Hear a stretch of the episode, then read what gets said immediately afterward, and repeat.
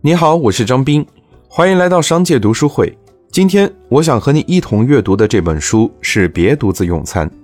说起人脉的重要性，我相信大家应该都有自己的体会。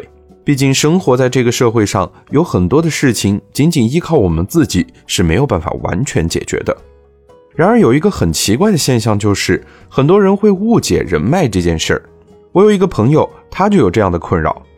他是一个非常内向并且踏实的人。工作能力也不错，可是由于性格的关系，他很难去跟周围的同事和领导打点关系，说些客气话。而他的父母却坚持的认为，想要在工作上升职加薪走得快，逢年过节一定要表示点心意。那么春节这么大的节日，此刻不表示，要是其他年轻人做了，还怎么和别人竞争？肯定要落到人后了呀。到时候遇到点事情，一点人脉都没有，第一个被淘汰的就是他。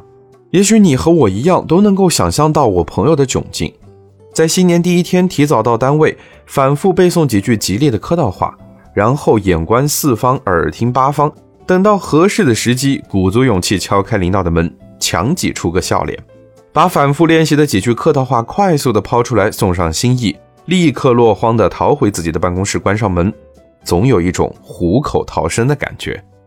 也许很多人都像我朋友的父母一样。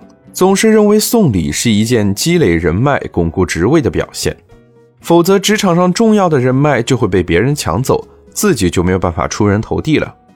可是仔细想想，这种所谓的重要人脉真的属于你吗？你可能永远也享受不到这类行为带来的福利，可内心深处却充满了强烈的屈辱感。真正的人脉到底是什么样的？别独自用餐就可以给你答案。借用作者的话来说。真正的人脉指的是你花费足够的时间、精力和金钱来进行社交和扩大个人影响，但同时必须确保你不是仅仅在追求个人的名利，而是真正给大众传递有价值和有用的信息和知识，以此来追求共同可持续的利益。并且这本书在教导你学会如何经营人脉圈的同时，让你不居高临下，也不低声下气。他倡导的是人与人之间的交流。应建立在平等互利、自尊，同时尊重他人的基础上。书中所有的社交技巧都是正面和健康的，不存在投机侥幸的心理，可以说是一本人脉关系的必备宝典。如果你想收听《别独自用餐》的完整内容，欢迎在微信公众号“商界食堂”回复“读书会”，就可以订阅和收听。让我们在一年的时间里共读百本好书。我是张斌，我在商界读书会等你。